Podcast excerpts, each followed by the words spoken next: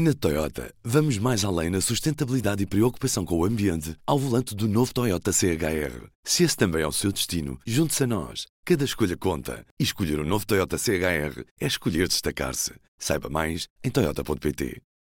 Ora viva! Estamos numa semana com uma agenda bastante preenchida. Quarta-feira, Joe Biden toma posse como presidente dos Estados Unidos e no domingo temos eleições presidenciais em Portugal. Mas hoje olho para três geografias europeias: Estónia, Países Baixos e Itália. Vamos ao resumo. Na Estónia, o primeiro-ministro demitiu-se depois de um escândalo de corrupção. Nos Países Baixos, caiu o governo. Em causa estavam alegadas fraudes na atribuição de bônus de família, deixando milhares de famílias na miséria. E em Itália, o governo ficou sem maioria depois do abandono do Itália Viva da coligação governamental. Muitos temas para hoje, vamos a eles. Começamos com a Estónia, com o jornalista Pedro Bastos Reis. Viva Pedro, o que é que se passou ao certo para o governo de Estónia ter caído? Portanto, a queda eh, deu-se na semana passada, na quarta-feira, dois dias antes da, da demissão do governo do, dos Países Baixos. Portanto, o, o, governo da Estónia era chefiado pelo Yuri Ratas, do Partido do Centro, que decidiu apresentar a demissão depois do seu partido ter visto envolvido num escândalo de corrupção com uma imobiliária chamada Porto Franco além de um empréstimo de 39 milhões de euros do Estado a esta imobiliária, as autoridades do país suspeitam que a Porto Franco fez doações ao Partido do Centro para garantir contratos vantajosos. O primeiro-ministro demissionário, Yuri Ratas, não foi diretamente envolvido no caso, mas decidiu assumir a responsabilidade política e fez cair o governo que, além do Partido do Centro, também inclui o Partido Conservador do Povo da Estónia, de extrema-direita, e um outro partido conservador eh, que é o Pátria. As legislativas no país só estão marcadas para março de 2023, portanto daqui a dois anos, e a Presidente da Estónia incumbiu a líder da oposição, a Kaia Kallas, do Partido Reforma, eh, de formar um novo governo que consiga obter a aprovação do Parlamento. Eh, isto para evitar um cenário de, de eleições antecipadas.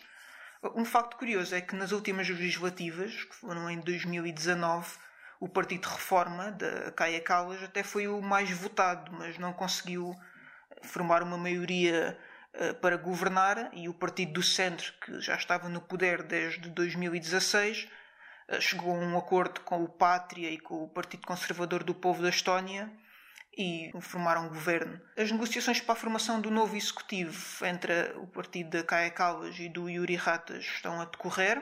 Os partidos têm pouco mais de uma semana para chegarem a um acordo, porque, caso contrário, tem, o Parlamento é dissolvido e têm de ser convocadas novas eleições.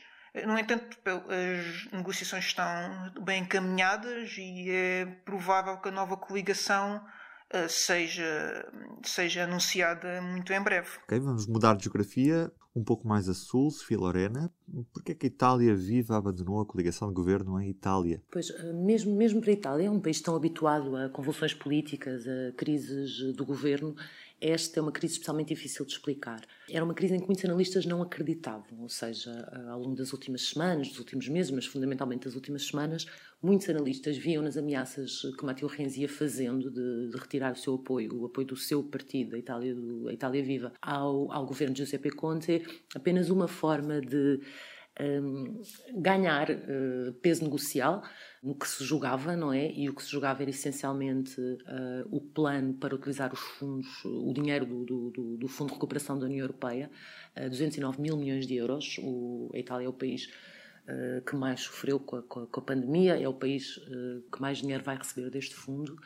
E, ao mesmo tempo, uma forma de Matteo Renzi ganhar peso político e ganhar uma voz Renzi já foi primeiro-ministro, já foi líder uh, do Partido Democrático, de centro-esquerda, que já foi o maior partido uh, de Itália, e, e, está numa posição que provavelmente não se via quando ajudou a desenhar este, este governo.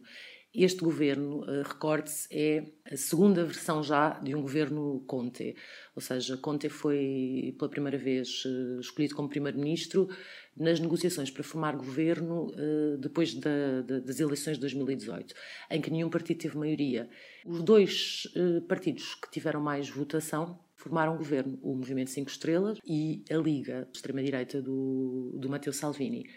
Ora, esse governo acabou num choque entre, entre Conte e Salvini, e, e, foi, e foi Renzi que ajudou, que ajudou a negociar uma nova maioria. Ele, que entretanto era eleito pelo, pelo PD, pelo Partido Democrático, uh, negociou então esta nova maioria com o apoio do Partido Democrático ao, ao Conte e ao Movimento Cinco Estrelas. Ele próprio, entretanto, saiu do PD e fundou um novo partido. E provavelmente não esperava ser um parceiro tão minoritário, tão uh, subalternizado neste, neste governo. O Renzi é alguém uh, muito ambicioso e que, a certa altura, uh, se viu como inevitável líder dos destinos de Itália, mas teve essa, teve essa governação muito encurtada. Diz-se que este é um conflito sobre como gastar dinheiros, é uma crise sobre como gastar dinheiros. Renzi, os eleitos do Renzi insistem que, uh, e têm razão em, em, muitas das coisas que dizem, insistem que isto não é uh, uma mera, um mero combate de egos, de personagens. Um, havia problemas estruturais na forma como Conte estava a gerir este, este, este importantíssimo dossiê do, dos fundos da União Europeia. Inicialmente, o, o plano uh, era uma coisa assim meio uh, mal amanhada, com, com muitos projetos antigos recuperados. Não era exatamente aquilo que se esperava. Uh, para, para esta grande oportunidade que se coloca com estes fundos de relançar a economia, uma oportunidade que aparece, que aparece poucas vezes e que é, e que é tão necessária e que, que, os italianos precisam tanto que seja bem aproveitada. E é expectável que haja eleições ou há alguma possibilidade que o primeiro-ministro Giuseppe Conte consiga assegurar um governo maioritário? O que pode acontecer agora é tudo, porque basicamente, enfim, não seria a primeira vez que a Itália seria governada por um governo de minoria, em minoria, se isso acontecesse. Um, há muitas possibilidades uh, e a maioria já foi testada, porque de facto a Itália testa muito os limites um, de, de, das possibilidades de governação. Conte decidiu uh, arriscar ir a votos, uh, levar o voto de confiança ao, ao Parlamento. A Câmara Baixa, como se esperava, já, já esse voto já passou na Câmara dos Deputados mas aí hum, a maioria é mais uh, é mais é mais tranquila não, não, não necessitaria sequer dos votos dos votos a favor como não como não teve dos eleitos de Renzi que se abstiveram. Agora no Senado onde se vota na terça-feira nesta terça-feira é mais complicado. Conte passou as últimas semanas a tentar uh, construir uma, um grupo de apoiantes, a que ele chamou inicialmente os responsáveis, e, e, e ontem na, na, Câmara dos Deputados, no discurso que fez, chamou os construtores. Portanto, ele tentou apelar à responsabilidade, ao caos e às consequências que, que deveriam de levar o país a eleições neste momento, consequências que passam desde o adiamento da, da, da, da ida dos fundos para a Itália Uh, enfim, à distração de, de, de, de todos os, os, partidos, todos os dirigentes políticos, com as eleições, numa altura em que, em que a Itália atravessa outra vez momentos muito, muito complicados uh, por causa da, da Covid-19. E, portanto, ele faz este apelo e é possível que isto funcione, ou seja, há aqui. Uh, para além de ele acreditar que tem o apoio de alguns senadores que fazem parte do, do, do, grupo do Renzi, são 18 ao todo, um, também houve conversas diretas com uh, gente da direita, dos senadores próximos de Silvio Berlusconi, um, e é possível que alguns estejam eles próprios a tentar formar um novo partido, ou pelo menos um novo grupo parlamentar, e, e, que aproveitem este momento para se assumir enquanto, enquanto grupo, votando ao lado de Conte, assumindo então esta responsabilidade de salvar o país de, de, de uma ida às urnas. Mas a partir do momento em que o Conte decidiu que ia levar a confiança do governo a votos, tudo é possível, ou seja, é perfeitamente possível que ele perca e aí ele terá que se demitir. A partir daí é que é tudo possível. Uh, é possível um Conte 3, este é o Conte 2, portanto é possível que o Presidente Mattarella acredite que Conte ainda tem condições para negociar uma nova maioria e, enfim, quem sabe até com Renzi, apesar dele no discurso ter sido bastante claro sobre, uh, sem o nomear, foi muito, muito, muito, uh, muito claro nas críticas e sugeriu que não voltará a confiar em Renzi. Mas, mas pode ser que ele tenha essa ou outras formas de, de conseguir negociar uma nova maioria. Uh, se isso não for uma possibilidade, ou se ele tentar e falhar, Há, há, sempre o cenário de um governo de salvação, a imagem daquilo que foi feito com, com Mário Monte em, em 2011, em plena crise financeira, quando Berlusconi foi, foi afastado. E aí, enfim, aí a tal pessoa escolhida uh, teria que negociar e provavelmente tentaria um governo uh, da esquerda à direita. A direita quer eleições, porque as sondagens dizem que a direita venceria, a direita com Salvini a liga à cabeça. Mas também não quer passar por irresponsável, não é? Portanto, dependendo de quem é esta figura, uh, dependendo do programa que esta figura tenha, é de facto tudo possível. Em Itália é sempre tudo possível. E mesmo aquilo que, em que ninguém acreditava até há meia dúzia de dias, uh, que é uma ida às urnas, é mesmo possível também. E Pedro, agora volta a ti, vamos aos Países Baixos. Muito bem, então o primeiro-ministro Mark Rutte, do Partido Popular da Liberdade e Democracia, de centro-direita, denunciou a demissão em bloco do governo na passada sexta-feira, devido a um escândalo que durou vários anos relacionado com abonos de família. Basicamente, mais de 26 mil famílias foram acusadas pelo fisco de terem recebido abonos uh, ilegalmente e, além de perderem o direito aos subsídios, foram obrigadas a devolver o dinheiro, o que gerou uma profunda crise social, uh, com o desemprego, a pobreza e os divórcios uh, a dispararem, o que atirou milhares de famílias para, para a miséria. Em dezembro do, do ano passado, um inquérito parlamentar concluiu eh, que estas famílias foram acusadas de fraude erradamente, porque em muitos casos apenas faltava uma assinatura ou até o preenchimento de algum formulário, coisas mínimas em, em muitos casos. E os principais visados foram, sobretudo, imigrantes ou, ou cidadãos com dupla nacionalidade.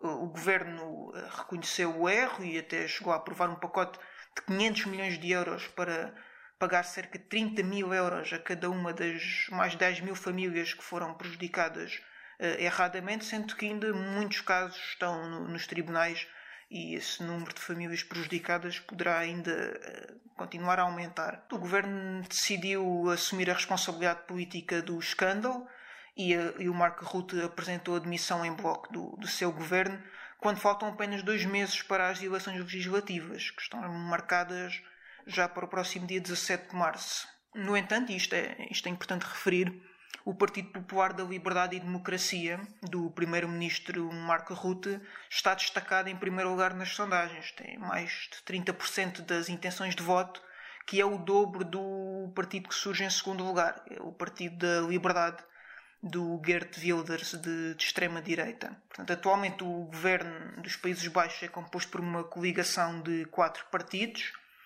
que resultou de longas negociações que se prolongaram durante vários meses em 2017, após as eleições, e, portanto, a confirmar-se o resultado destas sondagens, uh, o Marco Rutte até pode sair beneficiado com, com esta crise que, que, começou com a, com a admissão do seu governo, uma vez que o seu partido pode sair reforçado nas urnas e, como tal, com maior força para, para as negociações e quem sabe até poderá conseguir formar um governo eh, com, com menos partidos.